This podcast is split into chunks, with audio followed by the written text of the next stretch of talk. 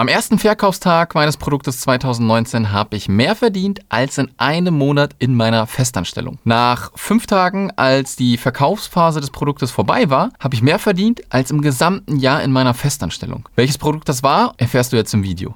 Eins möchte ich gerne vorab noch sagen. Das Video hier ist nicht um zu flexen gedacht oder wie toll ich mich finde. In Deutschland ist es immer noch sehr schwierig, über das Thema Geld zu sprechen. Ich möchte dir einfach zeigen, was möglich sein kann, nur aber immer im Hinterkopf haben muss, dass das nicht alles über Nacht passiert ist. Und ja, passives Einkommen gibt es so in der Regel auch nicht. Du musst schon etwas leisten, um dann der Zeit gegen Geldfalle zu entkommen. Ohne harte Arbeit funktioniert also erstmal gar nichts. Das nur als kleiner Hinweis.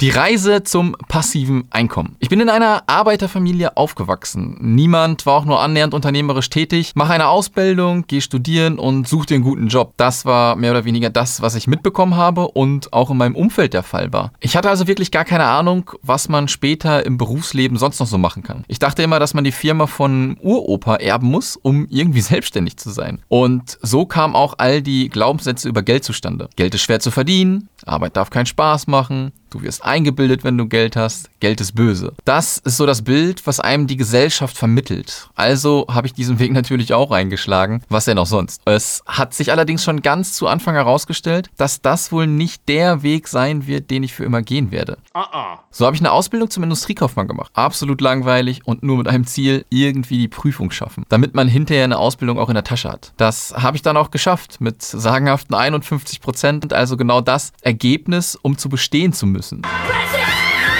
Schon in der Ausbildung kamen mir immer wieder die Gedanken, das willst du jetzt dein ganzes Leben machen? Ich glaube nicht wirklich. Ich persönlich habe immer ein Problem damit, Dinge zu machen, die ich gar nicht will. Und die Ausbildung gehörte absolut dazu. Man hat einfach nur bis zum Wochenende hingearbeitet, damit man dann am Wochenende feiern gehen konnte. Und das ging auch wirklich ziemlich lange so. Was also nach der Ausbildung? Studium. Ja, was denn sonst? International Management with Engineering. Hört sich total cool an, ist aber auch aus meiner Sicht wieder total langweilig. Ich habe es trotzdem gemacht. Während des Studiums habe ich dann hin und wieder mal Webseiten erstellt und kam mit dem Thema Affiliate Marketing in Berührung. Ich hätte nie gedacht, dass man irgendwie online selbst Geld verdienen kann. Aber als ich dann nach Monaten dank einer sogenannten Nischen-Webseite 1,65 Euro verdient habe, äh, war ich wirklich stolz wie Oscar. Es war also wirklich möglich, Geld zu verdienen, vor allem online. Und kleiner Spoiler, heute verdiene ich so gut wie nichts mehr mit Affiliate Marketing. Es war halt so der erste Berührungspunkt mit online Geld verdienen. Dann kam der Tag der Tage im Studium, Wirtschaftsmathematik, Drittversuch, Ergebnis, durchgefallen, die Folge, Studium im Arsch. Oh,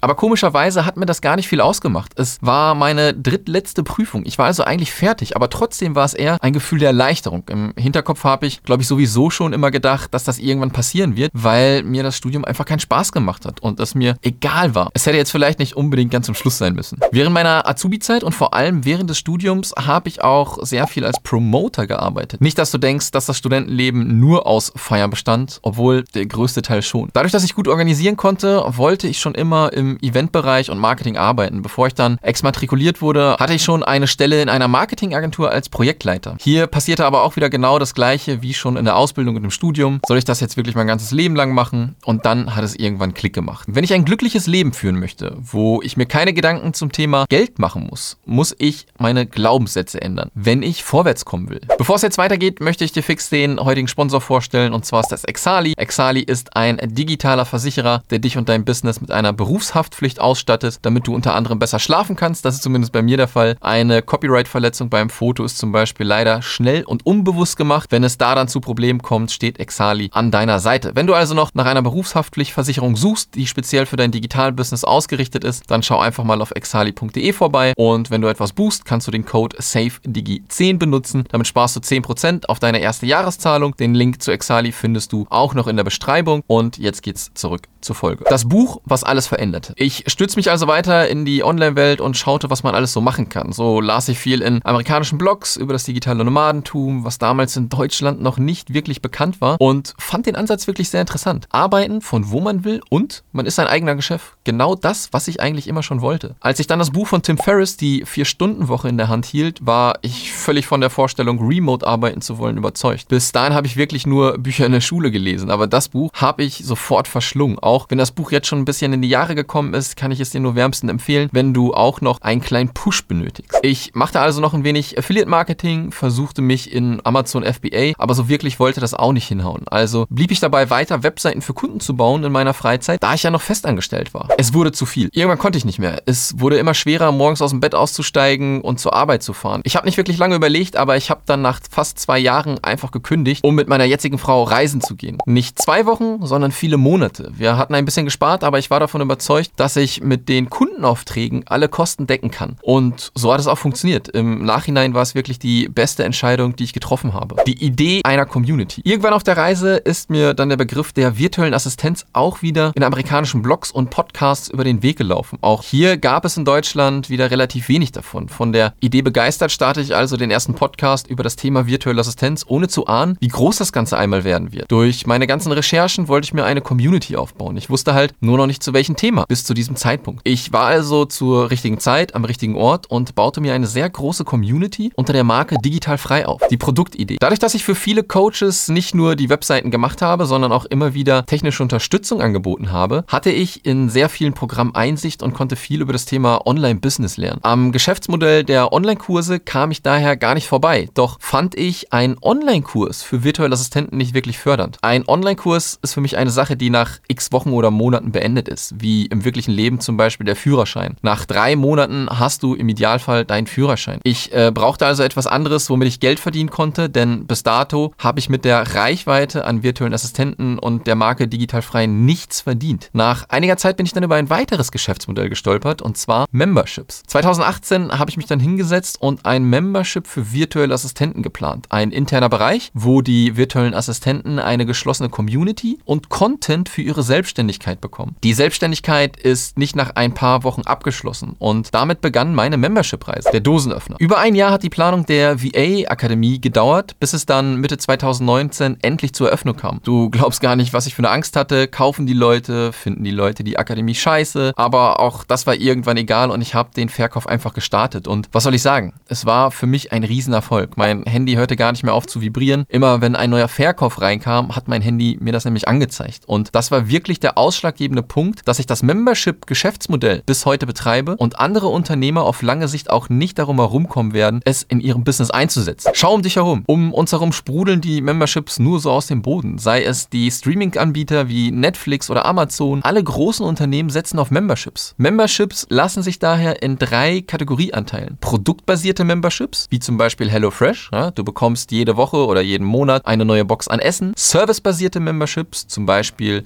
Klavierstunden. Du unterrichtest eine bestimmte Anzahl an Klavierstunden für bestimmte Kunden. Oder aber auch wissensbasierte Memberships wie die VR-Akademie. Und gerade die wissensbasierten Memberships liegen voll im Trend. Eigentlich alles, wo du Wissen vermitteln kannst, ein Problem löst oder du deinen Kunden ihre Arbeit erleichtern kannst. Nehmen wir mal an, deine Kunden sind Menschen, die viel auf Instagram unterwegs sind. Dann könntest du in deinem Social Media Membership deinen Kunden jeden Monat Templates zum Download zur Verfügung stellen, sodass sie halt Vorlagen haben, um halt ihre Sachen zu posten auf Instagram. Die Vorteile einer Membership liegen auf der Hand. Du generierst als Unternehmer wiederkehrende Einnahmen, du hast keine 1 zu 1 Kunden, sondern 1 zu x, ja, vielleicht dann 1 zu 100, 1 zu 1000, eigentlich 1 zu unendlich. Du kannst jeden Monat mit den Einnahmen planen und deine Kunden erzielen auch viel bessere Ergebnisse, weil du sie langfristig begleitest. Der größte Faktor ist aber die Community. Keine unpersönliche Facebook-Gruppe, wo man bei jeder Frage Angst haben muss, einen Shitstorm zu erhalten. Der Membership ist quasi wie ein zweites Zuhause für die Mitglieder. Wie du vielleicht weißt, habe ich dann 2021 bereits meinen zweiten Membership ins Leben gerufen, den Membership Club, wo Unternehmer alles über das Thema Memberships lernen. Ich persönlich finde es immer ganz wichtig, dass du